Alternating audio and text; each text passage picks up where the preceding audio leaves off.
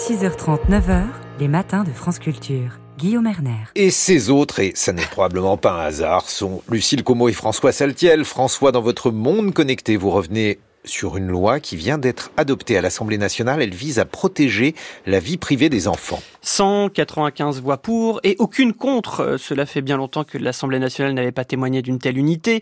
Bon, notons tout de même qu'ils étaient 381 à ne pas avoir pris part au vote. La loi visant à mieux protéger le droit à l'image des enfants a donc été adoptée à l'unanimité par les députés ce mardi. Une loi qui vient combler un vide juridique et introduit la notion de vie privée de l'enfant dans la définition de l'autorité parentale du Code civil. Une mise à jour essentielle à l'heure de l'identité numérique. Cette loi, portée par le député Renaissance Bruno Studer, cherche à faire comprendre aux parents qu'ils ne disposent pas d'un droit absolu sur l'image de leur enfant.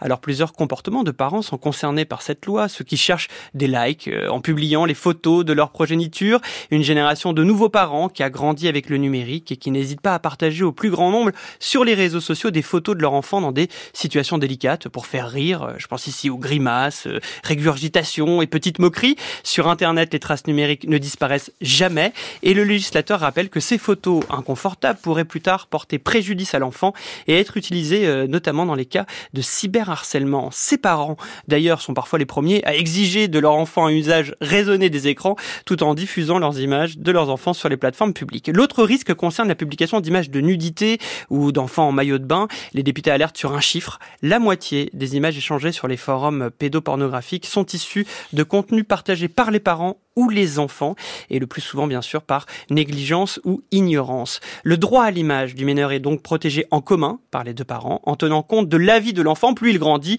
mieux il peut le faire entendre sa voix. Euh, cette loi est intéressante d'ailleurs dans le sens où elle offre aux adolescents euh, une assise juridique pour responsabiliser leurs parents sur leur usage du numérique. S'il y a un désaccord entre les parents, le juge pourra interdire à l'un d'eux de publier du contenu relatif à l'enfant sans l'autorisation de l'autre, et dans les cas les plus graves, le texte évoque la possibilité d'une délégation, comme par exemple un membre de la famille.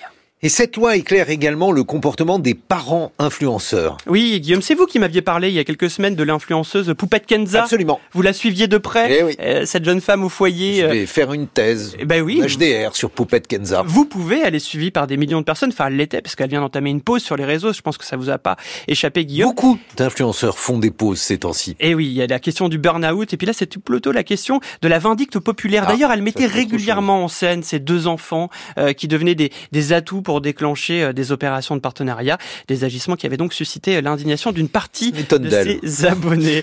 Euh, bien qu'il existe une loi, vous le savez, hein, Guillaume, depuis 2020, qui encadre l'activité des enfants influenceurs, cette nouvelle législation pourrait encore davantage limiter ce genre de dérive.